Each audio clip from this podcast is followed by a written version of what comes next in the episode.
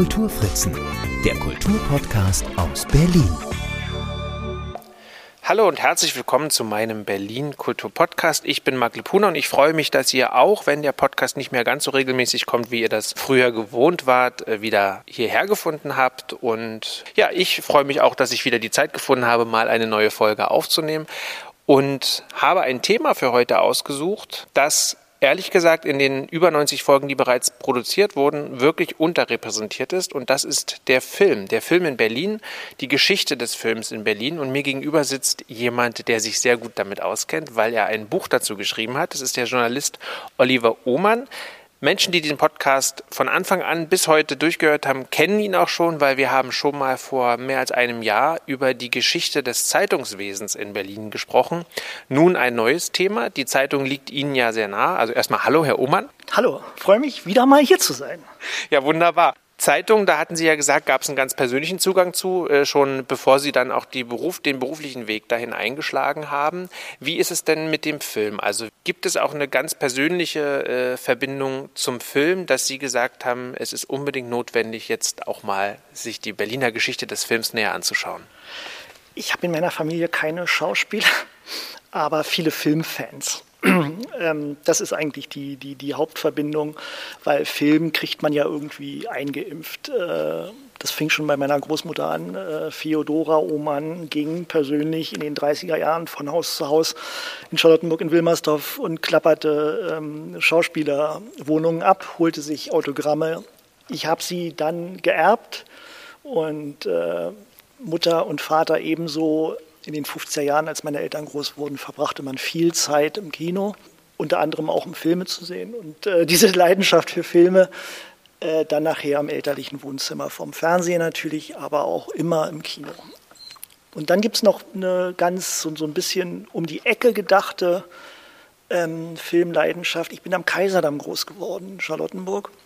Und wenn man dort lebt, ist man, ob man will oder nicht, von Filmgeschichte förmlich umzingelt beschreibe das auch so ein bisschen, ähm, nur um ein Beispiel zu nennen. Ähm, rechts ein paar Häuser weiter, das Haus existiert nicht mehr, da ist eine Tankstelle, wohnte mal Hans Albers.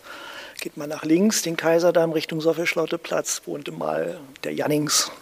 Schaute man gegenüber, tauchte dann irgendwann eine Gedenktafel auf. Ähm, hier wohnte Mali Delschaft.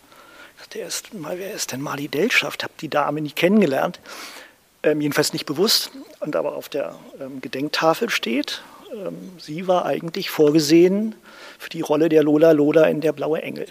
Das heißt, das ist natürlich bekanntlich der Film, der Marlene Dietrich zum Weltstar machte. Also, Mali Delschaft starb übrigens im Alter von 96 Jahren am Kaiserdamm. Das sind wirklich schon mal sehr spannende, äh, spannende Anekdoten mit der Autogrammleidenschaft. Die hatte meine Mama früher auch. Mm, ich äh, habe die so ein bisschen geerbt, aber dann schon mehr fast auf postalischem Wege, dass man als Kind dann immer äh, Briefe hingeschrieben hat und dann frankierte Rückumschläge beigelegt hat. Aber diese Geschichte, dass wenn, wenn die Stars sozusagen vor der Haustür wohnen, ähm, dass man dann wirklich da äh, ja dahin geht und ähm, sich die die Autogramme direkt abholt, ist natürlich ein wunderbarer Einstieg auch in die Geschichte. Sie wählen auch einen sehr, sehr spannenden Einstieg in, äh, in das Buch, äh, weil sie mit einem sehr aktuellen Thema anfangen, nämlich der Fernsehserie Babylon Berlin beziehungsweise mit dem Volker Kutscher-Roman Der stumme Tod, wo ja der Mord in einem Stummfilmatelier, also eine Schauspielerin von einem Scheinwerfer erschlagen wird und man dann herausfindet, dass es ein äh, Mord war. Ich habe sowohl die Serie gesehen, aber davor auch schon das Buch gelesen gehabt. Das spielt ja Ende der 20er Jahre, die ja für die Filmgeschichte in Berlin eine relativ große Rolle spielen, oder? Die 20er Jahre sind ja eine Umbruchzeit. Ja, wir kommen aus der, aus der Nachkriegszeit, also der Nachkriegszeit des Ersten Kriegs, der Inflation, einer Wirtschaftsflaute sondergleichen.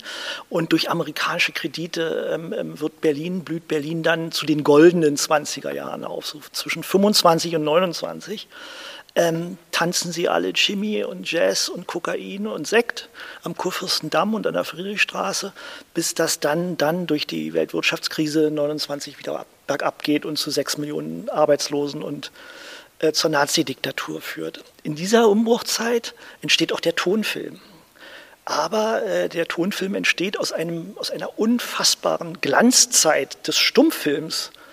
Und äh, wenn man über den deutschen Film spricht, dann spricht man letztendlich in den 20er Jahren eigentlich fast synonym vom Berliner Film oder vom Film in Berlin. Denn was in Deutschland in dieser Zeit produziert wird an Filmen, entsteht in Berlin und wird natürlich auch dort aufgezeichnet, produziert und letztendlich wohnen auch die meisten Schauspielerinnen und, und, und die Menschen vom Film, dazu gehören ja viel mehr, auch in Berlin oder drumherum. Babelsberg äh, werde ich immer äh, mit Berlin verhandeln.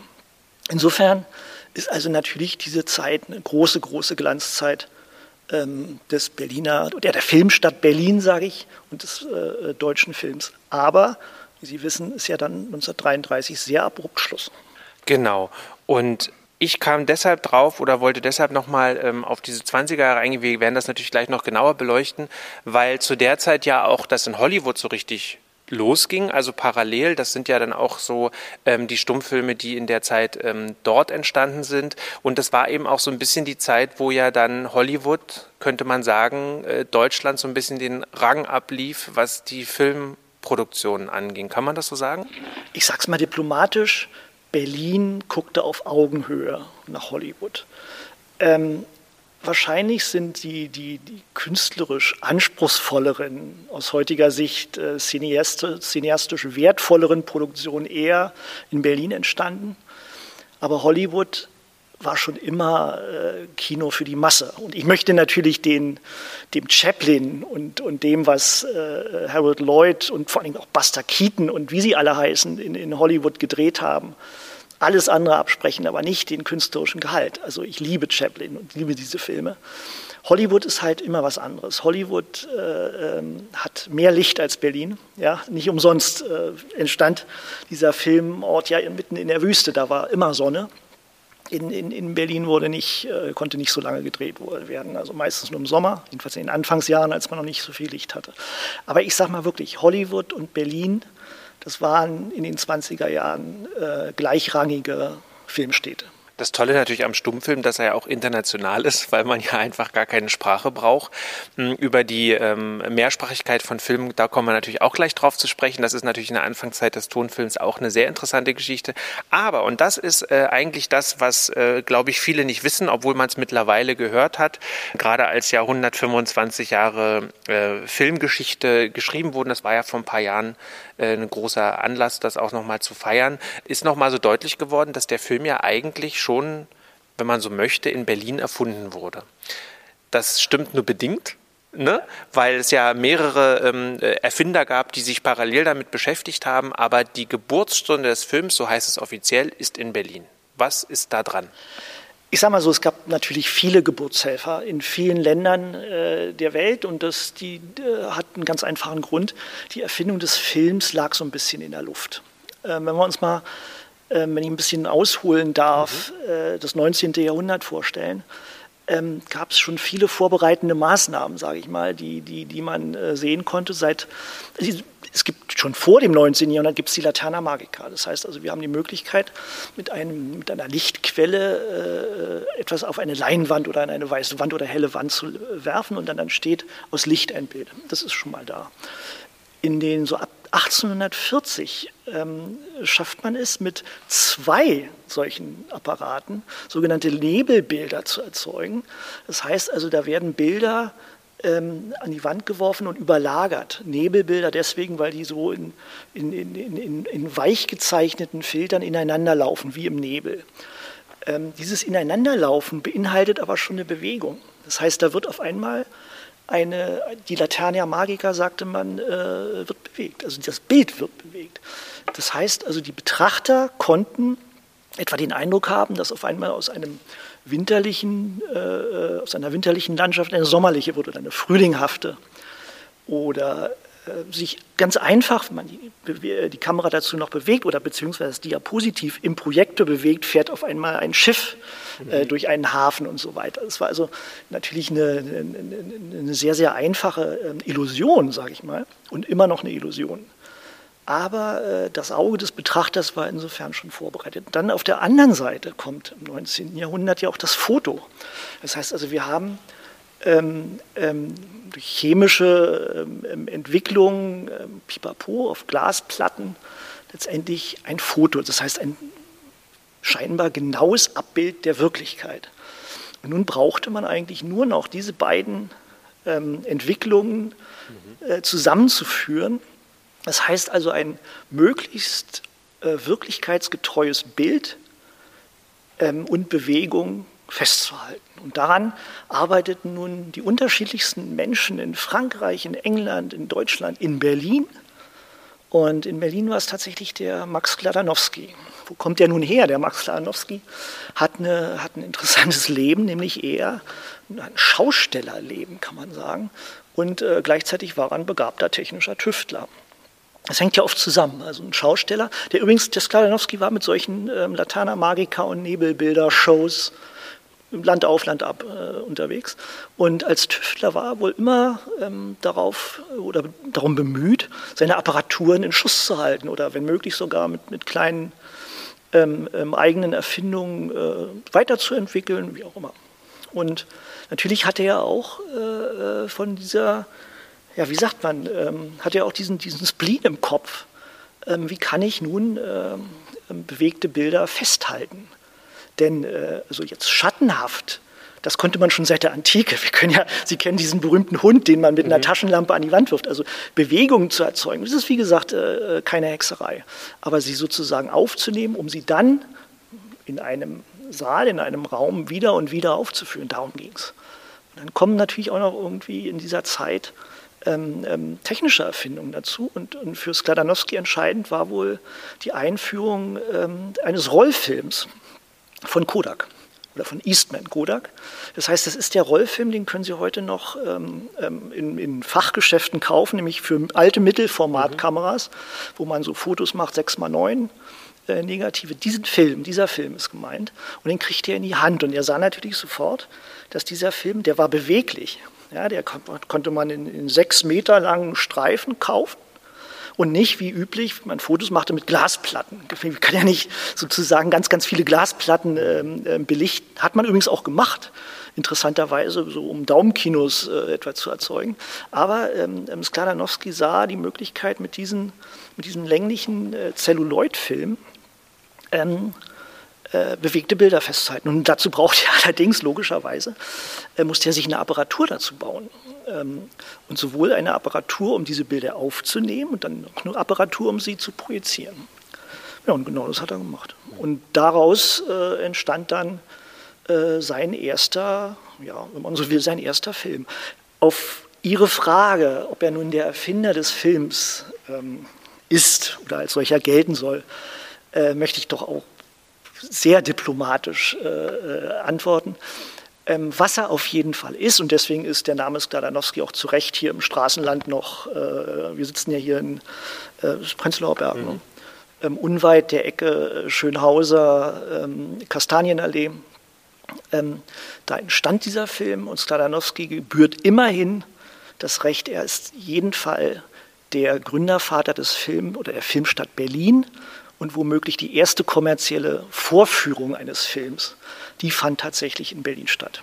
Und über die reden wir gleich. Vielleicht noch kurz zur Ergänzung. Also es gibt ein Mosaik an der Kastanienallee, äh, also dort am U-Bahnhof Eberswalder Straße, wo ähm, ja, wo er tatsächlich auf einem Dach in der Schönhauser Allee, die Hausnummer weiß ich gerade nicht, einen äh, Film gedreht hat, wo sein Bruder Sportübungen macht. So ganz kurz, ich glaube, das sind nur so ein paar Sekunden. Das war das, das war das eine und das war auch einer der Filme, die dann tatsächlich im Wintergarten, der damals noch in der Friedrichstraße war, ein Varieté, als Überraschung vorgeführt wurde. Also letztlich, wenn man so möchte, eingebettet in ein gemixtes Programm aus ganz verschiedenen Kleinkunstformen sortierte sich der Film oder schlich sich der Film da mehr oder weniger heimlich dazu. Hm, wie muss ich mir denn das vorstellen, wenn ich da jetzt an dem besagten Tag im Jahr 1895 äh, im Wintergarten war und plötzlich sowas zu sehen bekomme? Was ist da passiert in dem Saal? Das war der 1. November. Das heißt also schon ein trüber Herbsttag in Berlin. Wintergarten-Varieté waren schon damals, also war ein bedeutendes, das führende Varieté äh, einer, einer, im kaiserzeitlichen Berlin, also nicht, nicht irgendwas. Ja. Kleine, eine Kleinkunstbühne kann man dazu eigentlich nicht sagen. Das war schon ein bedeutendes Kabarett. Die zeigten Nummernprogramm und äh, äh, monatlicher Programmwechsel und Skladanowskis lebende Fotografien waren auf dem Plakat und auch in den, in den, in den Tageszeitungen tatsächlich als, als, als Programmhöhepunkt angekündigt. Mhm, mhm. ähm, lebende Fotografien, äh, so wie es angepriesen wurde, zeigt schon so ein bisschen, in welche Richtung es geht. Man musste den Leuten tatsächlich noch erklären, was sie da sahen. Ähm, nicht, weil sie, nicht, weil man Angst hatte, dass sie womöglich in Ohnmacht fallen oder, oder äh, es zum Aufruhr kommt, äh, wie bei Orson Welles mit seinen Marsianern. Nee, man musste ihnen erklären, dass das tatsächlich jetzt äh, hier ein aus Licht erzeugtes Bild ist. Und ähm, rein technisch sah das so aus, dass, dass das normale Nummernprogramm mit internationalen Varieté-Künstlern aus aller Welt, das waren wirklich eine, äh, waren Jongleure und da traten auch Tiere auf und da gab es Gesangsnummern und Pipapo.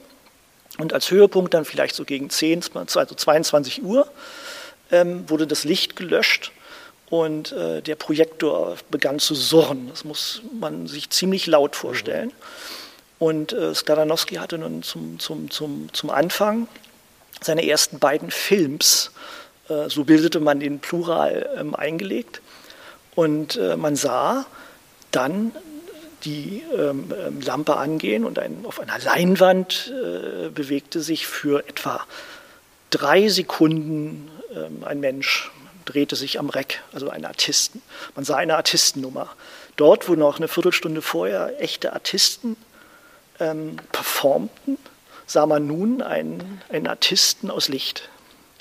Danach sah man einen Schleiertanz, dann eine Volkstanzgruppe und noch zwei, drei andere Aufführungen. Und am Schluss ähm, sah man die Brüder Stadanowski, einer von rechts, einer von links, ins Bild laufen, sich verbeugen. Und dann war Schluss. Man musste nach jeder dieser kleinen Nummern die Endlosschleife des Films auswechseln. Das heißt, jeder, jeder, jede Nummer bestand etwa aus ein paar Metern Film, die so zu einer Endlosschlaufe zusammengenietet waren und liefen dann jeweils die, die vielleicht, vielleicht zehnmal wiederholt. Und dann gab es sicherlich Applaus oder, oder irgendwelche Bekundungen. Und dann musste das Orchester sicherlich Zwischenmusiken spielen, weil in dieser Zeit Sladanowski immer wieder die Rollen wechselte und sein Bruder. Ja, und dann war äh, quasi die Illusion perfekt am Ende sozusagen verbeugten sich die, die, verbeugte sich der Erfinder oder wenn man so will, der Filmdirektor vor dem Publikum auf der Leinwand. Ähm, ob diejenigen, die 2000 Menschen, die da im Saal saßen, tatsächlich ähm, ähm, bewusst, ob ihnen bewusst war, was sie gerade erlebt haben, nämlich tatsächlich die erste öffentliche Filmvorstellung in, in Berlin und in Deutschland, ähm, wage ich zu bezweifeln. Ähm, Sie sahen sozusagen, der, der, der, der erste Film borgte sich ja quasi das Varieté für den Inhalt der ersten Filme und wollte auch gar nichts anderes sein. Also Skladanowski ähm, hatte nicht im Sinn und äh, irgendeiner Weise eine neue Kunstform zu schaffen, sondern für ihn stand erstmal, ähm, er hatte eine neue, eine neue Sensation ähm, ähm für, seine, für seine Schaustellertätigkeit im Sinn. Und das war, und deswegen ist sozusagen, findet die Premiere des Films tatsächlich auch dort statt, wo der, wo der, wo der Schausteller Skladanowski seine Heimat hat, nämlich im Varieté. Sie, er filmt Varieté, um es im Varieté für Varieté-Publikum zu zeigen. Ähm, viel mehr sollte in den, in den Augen Skladanowskis aus dem Film eigentlich mal nicht werden, wage ich zu postulieren. Skladanowski ist äh, in Pankow zu Hause. Das vielleicht noch als Ergänzung auch, dass er äh, da oben im Norden von Berlin dann auch beheimatet war. W wichtig ist, dass der Norden von Berlin gerade am Anfang der ähm, Filmzeit, also als es dann wirklich auch anfing, sich zu professionalisieren. Wenn ich es richtig in Erinnerung habe, war es dann wirklich so, dass viele Varietés diese Filmnummer aufgriffen, also Filme integrierten in ihr Varieté-Programm. Aber irgendwann äh, muss ja der Wunsch da gewesen sein, dass alles ein bisschen äh, länger wurde, dass das abendfüllendes Programm wurde. Wie ist denn das zu erklären, dass man sich dann äh, entschieden hat, den Film dann doch zu einer eigenen Kunstform zu machen? Oh, das ist jetzt aber schon, das sind schon zwei Schritte auf einmal. Also in, in, in der Frage stecken, stecken so die Entwicklungsstufen äh, drin.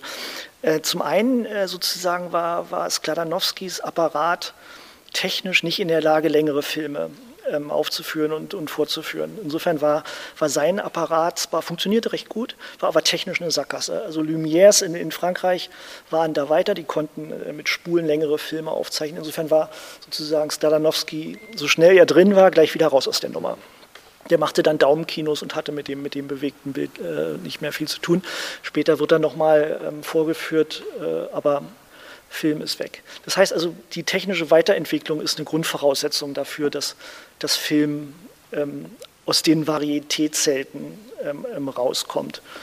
Ähm, tatsächlich war der Film ungefähr im ersten Jahrzehnt solchen Rummelplatzzelten, Kneipen, Hinterzimmern ähm, vorbehalten. Ja, man, da wurde das aufgeführt. Ähm, Schausteller kauften sich die Projektoren, stellten sie irgendwo hin, wie Sie jetzt sozusagen hier Ihr Audio-Equipment und äh, für Eintritt konnte man dann sozusagen diese, diese Filme vorführen und sehen.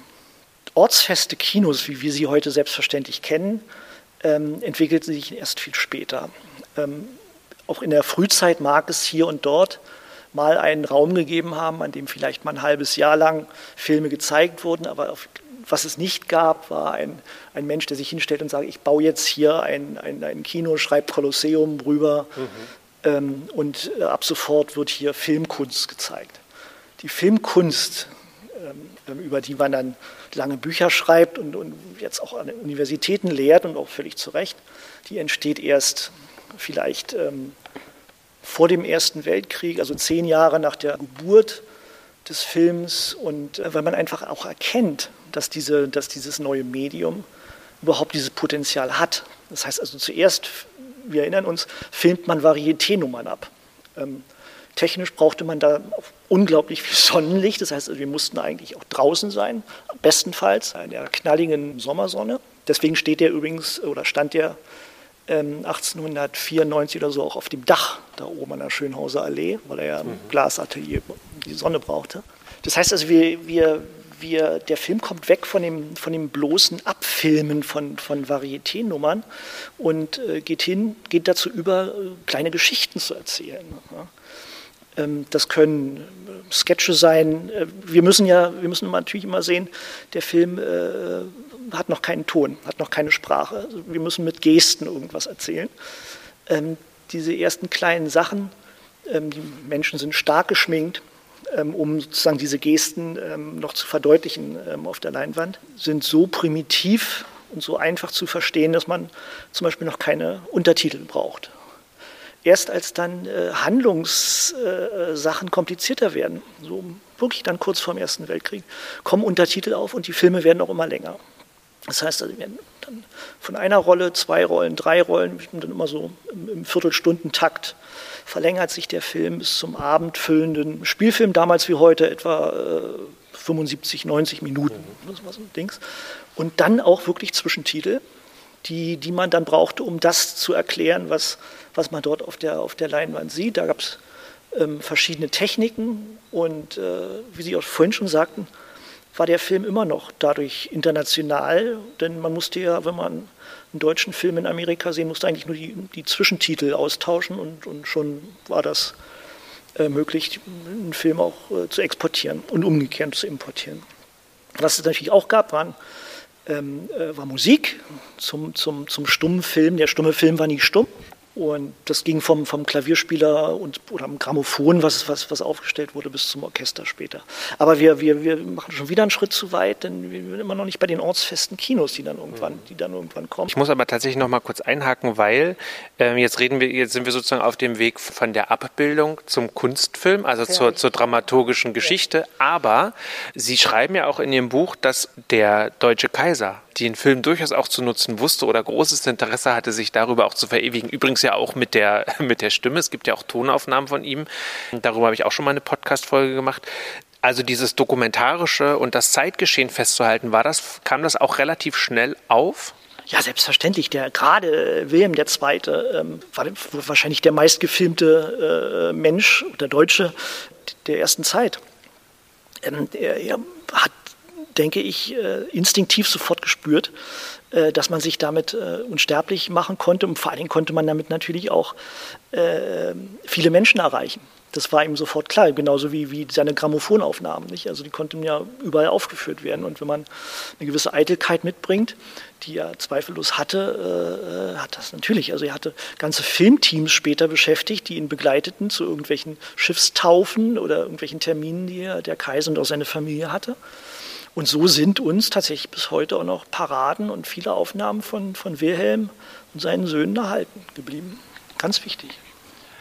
Jetzt ist es so, dass Sie ja gesagt haben, irgendwann wurde, wurden die Filme länger, irgendwann war dann der Bedarf da, das vielleicht nicht mehr in einem Varieté zu zeigen, wo man sagt, wir machen jetzt einen Filmabend mit ein bisschen Varieté-Programm drumherum, sondern dass man wirklich gesagt hat, wir schaffen richtig große Lichtspielhäuser mit Orchestergraben, weil den braucht man natürlich. Also es war richtig eine neue Kunstform geboren. Zugleich professionalisierten sich ja aber auch die Produktionsbedingungen. Sie haben es ja schon angesprochen, man musste eigentlich am Anfang immer draußen filmen, am besten bei, äh, bei Sonnenlicht und dann entstanden aber irgendwann ja erstmal auf vielen Dächern, habe ich so in Erinnerung, dass es wirklich so kleine Dachateliers gab. Aber dann gab es ja, hm, zumindest ist mir das dann aus Weißensee bekannt, eben auch in der Zeit des Ersten Weltkriegs, so in der Zeit, also Mitte der 1910er Jahre, entstanden ja dann eben auch ganz viele größere Filmstudios in Weißensee. Größer, kleiner, Glashäuser, sagte man. Also muss man sich vorstellen, wie Gewächshäuser, die wirklich aus Glas waren. Ähm, um möglichst viel aus. Die Zustände in äh, der, der Filmproduktion wurden oft beschrieben und waren, müssen furchtbar gewesen sein, vor Dingen wirklich eben im Sommer. Brütende Hitze, giftige Dämpfe durch irgendwelche Bogenlampen, äh, also Arbeitsbedingungen wirklich nicht schön. Und äh, Weißensee, ja, große Produktion. Ähm, die, die Berliner Produktionsstätten lagen tatsächlich oftmals auf Dächern von Häusern, beerbten teilweise äh, Fotografenateliers und waren äh, oft auch relativ klein und bescheiden. Dann Weißensee, man, man, man ging natürlich raus aus dem Stadtinneren, einfach weil man dann auch immer mehr Platz brauchte, um Filmproduktionen, die tatsächlich auch immer aufwendiger wurden, äh, zu drehen. Also ich denke mal, hätte man in der Stadt mehr Platz gehabt, hätte man auch dort die Ateliers äh, gebaut, aber äh, die Freiflächen boten sich dann, dann da an. Das war eine Sachentscheidung, die eigentlich auf der Hand lag. Und dann kamen also logischerweise dann irgendwann die Kinos dazu. Was waren denn so die großen Filmpaläste der Anfangszeit? Die großen Filmpaläste der Anfangszeit äh, gibt es gar nicht. Ähm, das Kino macht Karriere eigentlich in den Bezirken, ja, also die, die, die, es gab kleine Ladenkinos. Ähm, zum Beispiel, dann wurden auf einmal aus Läden Kinos. Ähm, Sie kennen den, den Begriff, sag mal, Flohkiste, äh, weil, die, weil die so klein waren, dass da nur ein paar Stühle reinpassten. Also noch gar nicht diese Klappsitze, sondern stellten Stühle hin und dann vorne eine Leinwand, hinten Projektor und dann saßen da äh, 30 Leute. Ähm, die Zeit der großen Kinopaläste ähm, kommt eigentlich mit der großen Zeit des, des, des Films in den 20er Jahren, also nach dem Ersten Weltkrieg die UFA ähm, ist entstanden und die UFA betreibt auch Kinos und, und baut auch Kinos. Das ist die Zeit, wo, wo Berlin die ersten Kinopaläste, wie man tatsächlich zu Recht sagt, äh, schafft. Der Uferpalast am Zoo ähm, wird gebaut, etwa an, an der Stelle, wo heute der Zoopalast steht, ähm, ist seinerzeit das größte Kino oder das Kino mit den meisten Plätzen, über glaube 2400 Plätze, ähm, lange Zeit oder einige Jahre das größte Kino Deutschlands. Und das sind tatsächlich Häuser, Gebäude mit sehr viel Pomp. Äh, die wollen der Oper, die wollen dem Theater, ähm, wenn ich wenigstens gleich auf, sogar, vielleicht sogar den Rang ablaufen. Ja? Also da wird eine Menge gemacht. Da gibt es Kinostuck, wie man so schon sagt, an der Decke. Da gibt es Vorhänge, da gibt es also auch audiovisuelle äh, Geschichten. Äh, manchmal finden Tanzvorführungen äh, vor den Filmvorführungen statt. Große Kinos leisten sich äh, 50-Mann-Orchester, Kinoorgeln, faszinierende Instrumente kommen zum Einsatz.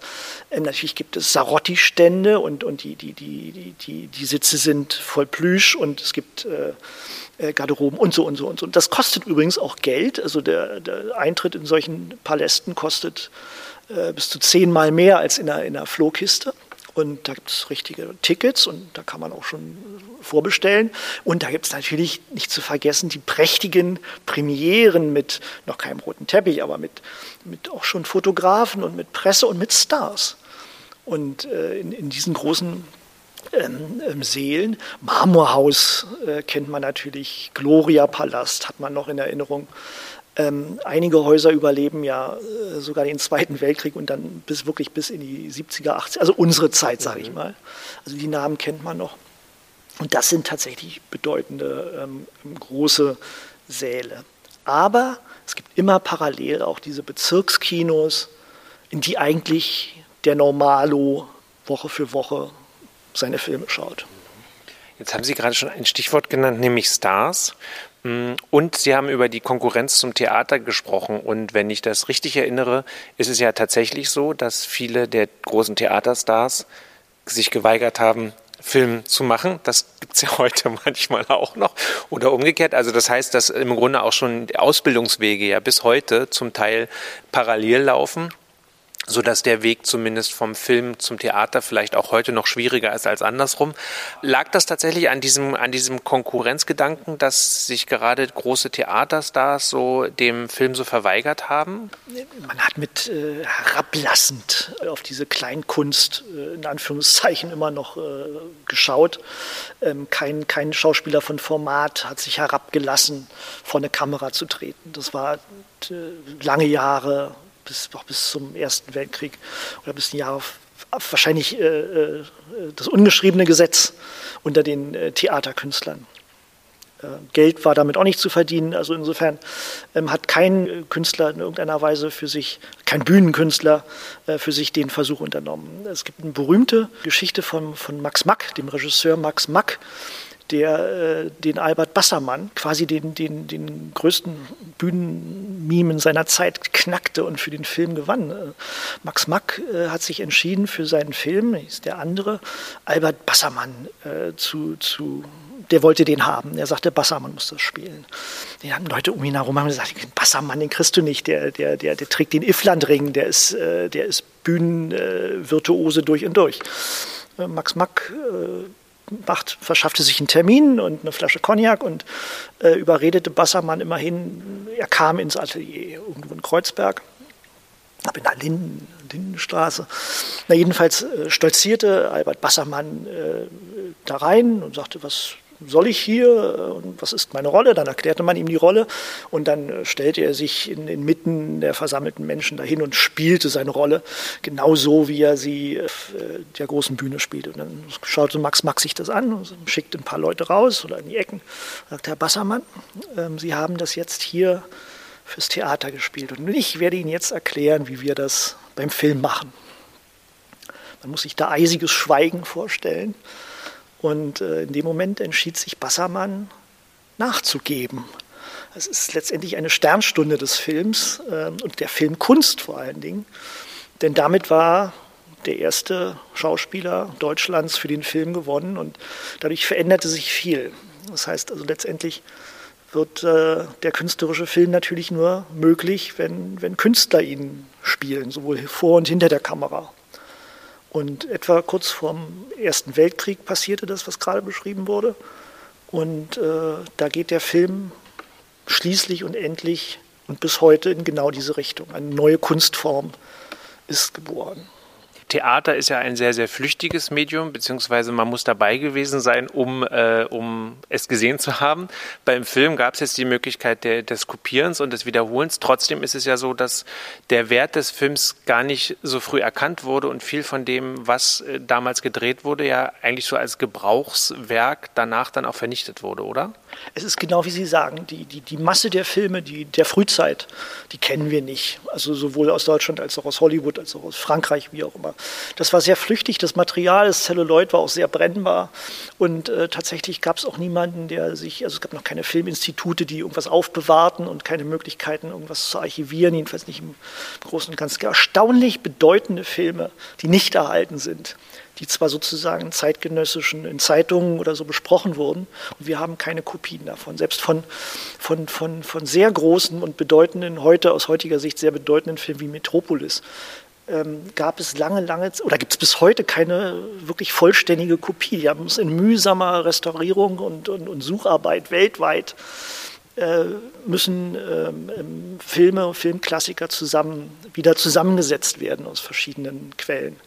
Das ist also sehr spannend. Der Film braucht noch sehr, sehr lange, um sozusagen allgegenwärtig äh, zu sein wie heute. Heute hat man ja sozusagen digitale Archive und wir können umkopieren, wir können machen und tun. Aber äh, es ist aber auch genauso, wie Sie sagen. Also die, das Theater ist, ist flüchtig und soll es sein. Und das macht natürlich auch das Faszinierende aus. Warst du dabei als die Callas und, und so weiter? Ja, nee, die Riemer, nee, ich habe es erlebt.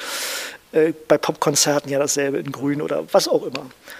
Ähm, der Film wiederum hat natürlich eine andere Faszination. Ich stelle mir immer vor, ich gehe in ein Kino und gucke mir, weiß ich, einen Buster Keaton-Film an, äh, wie der auf einer Lokomotive da fährt und stelle mir vor, meine, meine Urgroßeltern oder mein, mein Opa und meine Oma als, als junge Menschen haben genau denselben Film, womöglich sogar an derselben Stelle ähm, ebenfalls geschaut. Ich finde, das ist wirklich eine, eine faszinierende Vorstellung. So durch die Zeit ähm, sieht man dasselbe. Insofern hat beides äh, seinen Reiz und äh, natürlich auch seine Bedeutung. Jetzt sind natürlich oder glücklicherweise einige der Filme, die heute als Meisterwerk des frühen Kinos gelten, erhalten. Vielleicht eben, wie Sie gesagt haben, nicht komplett. Aber einer der bekanntesten aus der Zeit entstand ja auch in Weißensee. Das ist das Kabinett des Dr. Caligari. Vielleicht mal ein paar Worte zu dem Film. Unglaublich interessanter Film äh, eine unglaublich interessante Geschichte, wenn man so will. Expressionistischer Filmkunst äh, könnte da das Stichwort sein. Caligari ist tatsächlich in einem relativ kleinen Atelier äh, entstanden. Die, die Bauten äh, wurden von, von enthusiastischen äh, Menschen zusammengezimmert. Die waren alle wie expressionistische Bilder, krumm und schief, um, um seltsame Perspektiven äh, zu erzeugen. Die, die Darsteller, äh, Werner Kraus darunter, waren auch merkwürdig geschminkt und alles, alles offenbarte sich dann, als es aus der Entwicklung kam, als, als ein sehr seltsames, äh, seltsame Sache und eine seltsame Geschichte um einen Somnambulen und, und da fallen Begriffe wie Irrenanstalt und am Ende ähm, äh, musste man sich das dann doch angucken und man fand nicht mal ein Kino, der äh, das sich bereit erklärt hat, das aufzuführen. Am Ende äh, wurde doch eins gefunden und, und Caligari wurde aufgeführt und, und ließ die Menschen, das Publikum im Prinzip hilflos äh, zurück. Ganz, wirklich ganz äh, seltsam äh, auch noch unterstützt durch die falsche Musik. Ja, da wurde, da wurde dann irgendwann zu diesen expressionistischen Bildern wurde Paul Linke, Frau Luna äh, vom Orchester gespielt und spätestens an dem Punkt begann das Publikum äh, nicht nur verblüfft zu sein, sondern auch zu lachen. Das heißt also, man, äh, man hat nicht verstanden, was da ist und dann, als dann äh, Rumtata, Paul Linke kam, dann hat man eben aus, aus, äh, gelacht. Und damit war, war Caligari der mit einem unglaublichen Werbeaufwand gestartet war. Ja? Also man, man, die, die Menschen, die Caligari gedreht hatten und äh, die Produktion äh, machten, äh, wussten, da, da, wird was Neues geschaffen. Äh, geheimnisvolle Werbung wurde geschaltet auf Plakaten und in, in, in, Zeitungen. Berlin muss Caligari werden. Keiner wusste genau, was ist eigentlich gemeint. Und eben als der Film dann anlief, wusste überhaupt keiner mehr, was gemeint ist, weil auch irgendwie keine Antwort kam. Und der Film wurde erstmal wieder zurückgezogen und dann allerdings ein paar Wochen später mit neuer Musik. Das heißt also expressionistischeren Tönen wieder aufgeführt. Und dann wurde das auch ein Erfolg und zwar auch ein internationaler Erfolg. Das heißt also, da hat die Filmkunst äh, mehr oder weniger das, den künstlerischen Zeitgeist des Expressionismus perfekt ineinander verwoben oder jedenfalls äh, wird das aus heutiger Sicht von der Filmwissenschaft so gesehen. Und äh, der Film war in New York äh, ein Erfolg, in, in, Südamerika überall. Heute ist Caligari Kult. Mhm. Ähm, und, aber jeder muss neu muss Caligari neu für sich entdecken. Ähm, äh, nicht jeder kommt mit expressionistischer äh, Bildkunst klar. Ich glaube, noch weniger äh, kommen die Leute bis heute auch mit expressionistischer Filmkunst klar und noch weniger mit expressionistischer Musikkunst. Also ein schwieriges Thema, aber Caligari äh, gehört natürlich selbstverständlich zu den bedeutendsten Filmen der Filmgeschichte. Wenn äh, Sie jetzt mal so eine persönliche Top 5 der Berliner, der, der, in Berlin entstandenen äh, Stummfilme aufzählen müssten, was würde denn, was müsste man gesehen haben? Dass Sie mir so gemeine Fragen stellen. Nein. Ähm, die Top, ich fange mal mit, mit eins an, wo ich sagen würde, das ist ein Film, den muss man gesehen haben. Äh, das ist Menschen am Sonntag. Menschen am Sonntag ist einer ja, der letzten Stummfilme, die gedreht wurden oder eine, Low-Budget-Produktion. Billy Wilder war beteiligt, Siok macht später weltberühmte Sachen. Ähm, Menschen am Sonntag war eine Art, da, da treffen sich, das spielt äh, am Wannsee, da treffen sich vier Menschen, äh, eigentlich wollten sich fünf treffen, aber einer hatte verschlafen. Vier Menschen, die sich eigentlich gar nicht so gut kennen und verbringen einen Tag am Wannsee. Menschen am Sonntag. Und endet damit, dass, äh, ja, und wieder starten sie in eine neue Woche und pipapo und warten darauf, dass es äh, Sonntag wird. Und schön ist, man sieht unglaublich viel von der Zeit. Man, das mag ich. Ähm, ein toller Film. Ein bisschen eigentlich ein kleiner Gegenfilm zur Nummer zwei Symphonie der Großstadt, Berlin-Symphonie der Großstadt, ein viel gespielter Klassiker. Äh, ich glaube, das Kino Babylon spielt ihn heute mit Orchester. Und äh, das ist äh, schon, ja, da wird ein ganzer Berlin-Tag vom Sonnenaufgang, die ersten Menschen laufen ähm, zur Arbeit bis zum, zum, zum Jazz-Tanz am Abend oder in der Nacht äh, gezeigt. Aber anders als bei Menschen am Sonntag steht bei der Symphonie nicht der Mensch im Mittelpunkt, sondern die Stadt. Das heißt also, da wird sozusagen von der Kamera ja, das Berlin als, als, als, als etwas Lebendiges äh, gezeigt. Die Menschen spielen eigentlich eher eine Statistenrolle. Mhm. Ähm, aber toll, das ist äh, große Kunst, Dokumentarfilmkunst, wenn man so will. Ähm, Nummer drei, die Austernprinzessin ähm, im Lubitsch-Streifen. Sehr witzig, Wer es mag, äh, kann es bei YouTube mal finden. Äh, das ist sogar einigermaßen legal. 70 Minuten Filmspaß, die Austernprinzessin. Da wird sehr viel Porzellan zerschlagen. Kurt Boat zappelt als äh, ähm, Dirigent am Pult. Also großartig. Die Austernprinzessin, ein kleiner Geheimtipp äh, von mir. Alle Lubitsch-Filme, mhm. die in Berlin entstanden sind, sind wenn nicht auf Nummer 1 und 2 und 3 und 4 und 5 und 6 und 7, sehenswert. Lubitsch ist, äh, es gibt ein, ein befreundeter äh, Filmhistoriker hat mal zu mir gesagt, Lubitsch hat keinen schlechten Film gedreht. Aha. Und äh, das, das kann man einfach mal so stehen lassen. Und äh, ja, was, das wäre so in etwa meine besten Liste. Nicht ganz fünf, aber vielleicht ein paar mehr, nämlich alle Lubitsch. Dann kommen wir noch zu einem, der nochmal so eine große Rolle spielt, weil der ja einfach bis heute ähm, äh, stilbildend ist und das ist Metropolis. Hm, was gibt es denn äh, da? Vielleicht gibt es da eine Anekdote aus der Entstehungsgeschichte, die Sie mit uns teilen wollen. Ähm, erstmal ist Metropolis für mich persönlich ganz wichtig bei der, bei der Betrachtung von Filmgeschichte. Ich habe äh, kannte lange Zeit nur auch diese, diese verstümmelte Fassung und habe erst wirklich vor ein paar Jahren die Rekonstruktionen gesehen, die ja statt 90 Minuten äh, fast zweieinhalb Stunden dauert. Und äh, das ist eine Offenbarung gewesen. Ich habe erst dadurch den, den Film überhaupt verstanden. Äh, Metropolis ist eine, eine, eine Megaproduktion seiner Zeit gewesen. Fritz Lang drehte sehr lange, teilweise in eine 150 Mal wurden Einstellungen wiederholt, hunderttausende Statisten. Teilweise mussten sie sich ihre Köpfe kahl scheren äh, für, für ein paar Sekunden, um durchs Bild zu laufen. Eine irre, äh, wahnsinnige Produktion die aber auch äh, unglaublich, eine unglaublich komplizierte Aufführungsgeschichte am Ende hat, weil der Film einfach zu lang war und zu kompliziert, vor allen Dingen auch für das amerikanische Publikum. Das heißt, ähm, der Film war so, wie er, wie, wie, er von Fritz Lang dann nach zwei Jahren vorgelegt wurde, einfach nicht zu exportieren und nicht zu verkaufen. Und was machte man? Man schnitt den Film zusammen.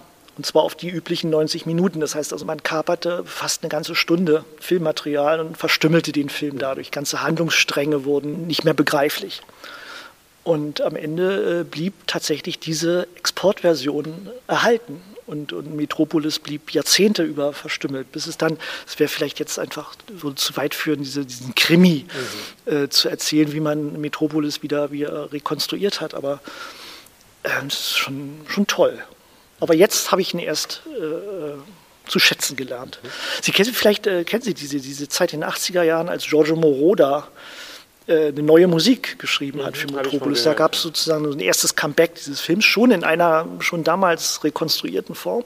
Und da hatte ich ihn das erste Mal gesehen und saß im Kino auch relativ ratlos, wie die Menschen bei Caligari. äh, Ja. Ich hab wirklich dachte, ja, das ist, das sind tolle Bilder, tolle Musik, aber es ist so ein bisschen wie, wie, ein, wie ein Feuerwerk, nicht? wenn man so zum, zum Himmel guckt und da explodiert ständig was und man hat aber keinen keine Geschichte, man kann keiner Geschichte folgen, dann, dann, dann verpufft das ein bisschen. Aber in der rekonstruierten Fassung gibt es jetzt auf DVD, ja, mit, mit der Originalmusik, man eine Partitur gefunden, toll. Dann nehmen wir das auch in die, in die Liste noch mit Ja, auf. ja, Ähm, Jetzt war Metropolis ja Mitte der 1920er Jahre und schon Anfang der 1920er, ich glaube tatsächlich 1922, auch im Herbst, äh, wurde das erste Mal ein Tonfilm vorgeführt. Das heißt also, der Tonfilm schickte sich an, ähm, ja, seinen Erfolgsweg zu gehen, aber auch der war ja am Anfang relativ holprig, oder? Kein Mensch äh, wollte Tonfilm. Ja? Es gibt ja nur den berühmten Satz äh, von Charlie Chaplin, also äh, man braucht den Ton nicht beim Film, also das mache ich ja alles und hat sich ja lange dagegen gewehrt und auch als, als, als tatsächlich dieser erste äh, Tonfilm aufgeführt wurde am Kurfürstendamm in einem Kino von drei Menschen, drei Ingenieuren, die dann ein System entwickelt hatten, ähm, interessierte sich kein Mensch dafür. Also vor allen Dingen interessierte sich nicht die UFA dafür, die ja die, die Patente damals hätte kaufen können und, und, und die Sache weiterentwickeln. Und so verschwand diese, diese versch- verschwanden diese ersten Tonfilmgeschichten, äh, äh, sowohl technisch als auch äh, tatsächlich in Form des Films, so schnell wie sie gekommen waren. Und es dauerte tatsächlich noch sechs, fünf, sechs, sieben Jahre, bis aus einer ganz anderen Ecke ja, dann wiederum äh, der Tonfilm äh, kam. Übrigens so irre, dass, dass die UFA dann die Patente über drei Ecken teuer erwerben musste, die sie eigentlich vorher für einen Appel und ein Ei hätte einkaufen können von den Herren Massolo und Co. Das war äh, eine interessante Entwicklung, denn man konnte jetzt wirklich nicht absehen, wie entwickelt sich das weiter. Der Tonfilm war wieder ein Experiment. Es lag auch so ein bisschen ähm, ähm, in der Zeit. Also, dass, dass der Tonfilm irgendwann kommen würde, war klar. Letztendlich gab es Töne ja schon immer beim Film. Der Film war nie stumm. Wir sprachen ja schon über die Kinoorgel, die, die, die konnte Schiffspfeifen und Telefonklingeln und alles Mögliche machen und Wellenrauschen. Äh, Orchester konnten das spielen. Natürlich gab es Kinoerzähler, die haben äh, erzählt, was man da auf der Leinwand sah. Ähm, oder zu Grammophon-Geschichten konnte man äh, Filme zeigen. Es gab sogar schon Synchronisierungen zwischen Grammophon und Film. Das heißt also, dass man äh, Henny Porten äh, sang sozusagen Playback äh, für die Kamera und man konnte die, dann die Grammophonplatte dazu abspielen. Das heißt also, Film, wenn wir vom Tonfilm sprechen, der dann 22, 23 da neu entwickelt wird, sprechen wir von einer äh, Licht, neuen Erfindung des Lichttons. Das heißt, dass der, das aufgenommene Bild und der aufgenommene Ton perfekt synchron äh, sowohl aufgenommen als auch abgespielt werden. Ähm, nicht perfekt synchron, also wie gesagt mit, mit, mit Platte und Film getrennt, gab es das quasi von Anfang an. Jetzt schreiben Sie in Ihrem Buch die äh, Filmstadt im goldenen Jahr fünft. Das ist ein Kapitel, wo es dann wirklich eben in den, das ist im Grunde ein bisschen die Zeit, wo dann der Stummfilm auf seinem Höhepunkt ist und wo gleichzeitig eben der Tonfilm dann auch äh, Einzug hält oder wo der zumindest gedreht wurde. Wenn wir jetzt über den Tonfilm aber reden, und ich glaube, darüber müssen wir reden, das Sterben des Stummfilms war dann im Grunde nur noch eine äh, Frage der Zeit, dann äh, fällt einem natürlich sofort ein Name ein und das ist Marlene Dietrich, die ja wir hatten sie ganz am Anfang schon kurz erwähnt, die ja äh, vielleicht gar nicht, aber das ist ja bei vielen Filmstars so, dass die Rollen bekommen haben, für die sie erst gar nicht vorgesehen waren und dann sich hinterher wahrscheinlich die Schauspielerinnen und Schauspieler, die die Rollen abgelehnt haben, in den Hintern gebissen haben. Marlene Dietrich ähm, war auch schon äh, Stummfilm-Schauspielerin, ist schon in einigen Stummfilmen aufgetreten, aber nie besonders groß, glaube ich. Wie ist die denn zu Lola geworden? Marlene Dietrich war schon äh, eine Bühnenkünstlerin in Berlin, an der Seite von Hans Albers äh, einigermaßen bekannt, aber kein Star. Hatte ein paar Nebenrollen in, in Stummfilmen gedreht. Ähm, der Blaue Engel war ein, war ein Projekt äh, eines deutsch-amerikanischen Regisseurs Josef von Sternberg nach, dem, nach der Vorlage von Heinrich Mann äh, und sollte eigentlich das große Comeback äh, und, und vor allem die Turnfilmpremiere für Jannings werden. Der kam, der war äh, nach Amerika gegangen, wurde da der größte lebende Filmstar seiner Zeit, erster Oscar ging an Jannings, aber mit Tonfilm konnte er in Amerika nichts erreichen, denn Jannings sprach so gut wie kein Englisch. Also er konnte sagen Hello, Goodbye und das war's. Und dann sagte er Goodbye und kam zurück nach Deutschland und die deutsche und Berliner Filmproduktion äh, musste ihm sozusagen seinen ersten Tonfilm auf den Leib schneidern. Er konnte natürlich sprechen. Und äh, nun also der Unrat, das heißt Professor Unrat, heißt ja die Buchvorlage. Und äh, im Film wurde daraus der blaue Engel. Da hat man schon so ein Indiz, da stimmt da irgendwas nicht. Also da, da, da verschiebt sich so ein bisschen der Fokus. Und das ist tatsächlich so. Das heißt also mit Marlene Dietrich, die die Rolle dieser Tingeltangel-Varieté-Künstlerin äh, bekam. Äh, die Rolle vergrößerte sich übrigens, weil Sternberg war verschossen in Marlene Dietrich von Anfang an und vergrößerte dann auch dementsprechend ihre Rolle. Jannings tobte er wusste, ihm, ihm äh, schwimmen da die Fälle weg. Äh, die, die spielt mich an die Wand. Die Dietrich äh, bekam die Rolle wahrscheinlich nach einem Vorsprechen. Es gibt ein Filmdokument, wo eine, eine Vorsprechsituation aufgezeichnet wurde. Man weiß, diese, das ist nicht sozusagen dokumentarisch tatsächlich entstanden. Man hat es nachgedreht. Vielleicht hat man es nachgedreht, weil es in Wirklichkeit in etwa so war da kommt die Dietrich und setzt sich aufs Klavier. Da sitzt äh, der Holländer und spielt. Und, und Marlene Dietrich hat eine Zigarette in der Hand. Und dann fängt sie irgendwann an zu singen. Er klimpert und dann, dann äh, sagt sie ab, hör auf. Soll Musik sein, ja? Nochmal. Und Burschikos, äh, äh, wie es nur geht, berlinisch. Und dann schmettert sie äh, ihre Songs zwar Deutsch und Englisch, womit sie gleich sozusagen sagt, ich kann das beides, denn der Film wurde zweisprachig, dreisprachig gedreht. Also es gibt eine deutsche Version, eine englische Version, eine französische. Man synchronisierte nicht, sondern drehte einfach dreimal, drei Szenen, drei Sprachen. Und wer diese Szenen sieht, die kann man auch noch finden, auch bei YouTube, äh, dem ist sofort klar, dass diese Rolle nur Marlene Dietrich spielen konnte. Also da waren natürlich andere, waren viele andere Schauspielerinnen im Gespräch. Wie gesagt, die Mali Delschaft, die bei mir gegenüber wohnte. Aber auch sogar Brigitte Helm wurde genannt, die aus Metropolis und, und, und viele andere. Aber wer Marlene Dietrich dann sieht, und der Erfolg gab ihr ja auch recht, ähm, sie verkörperte das und äh, wie sie da mit ihren äh, schönen Beinen auf diesem Fass in diesem Tingeltangel sitzt und dem Zylinderhut und so weiter. Das heißt, äh, sie, sie, sie war der Star dieses Films. Jannings auf der anderen Seite, der agiert eigentlich, wenn man den Film heute sieht, noch wie im Stummfilm. Die, die Gesten sind völlig übertrieben so stummfilmhaft. Er spricht, ja, das ist alles okay. Und er wurde auch dafür gelobt und, und sein Tonfilmdebüt war okay. Aber wer es erkennen konnte, und manche haben es erkannt, haben gesagt, okay, der Star des Films ist Marlene. Jetzt hatten Sie eine Sache schon kurz angesprochen, dass nämlich mehrsprachig gedreht wurde. Ich hatte davon ja auch schon kurz einen Hinweis gegeben.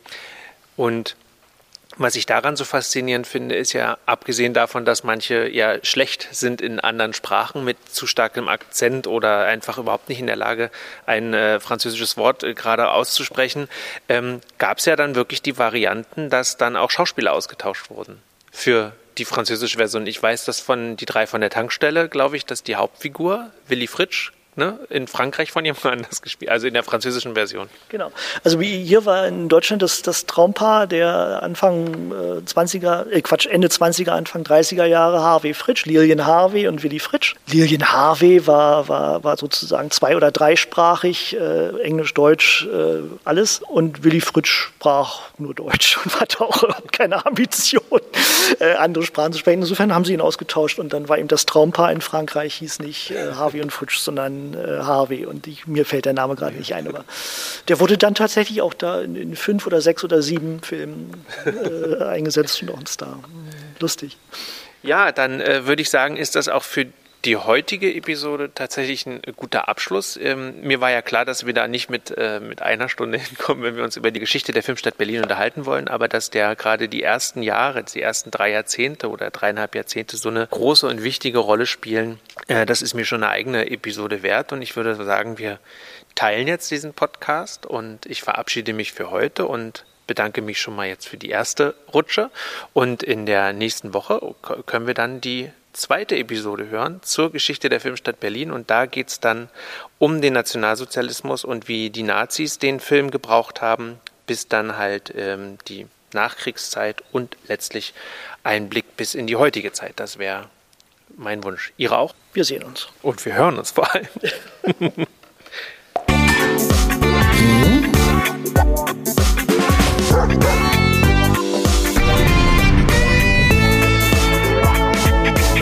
Kulturfritzen, der Kulturpodcast aus Berlin.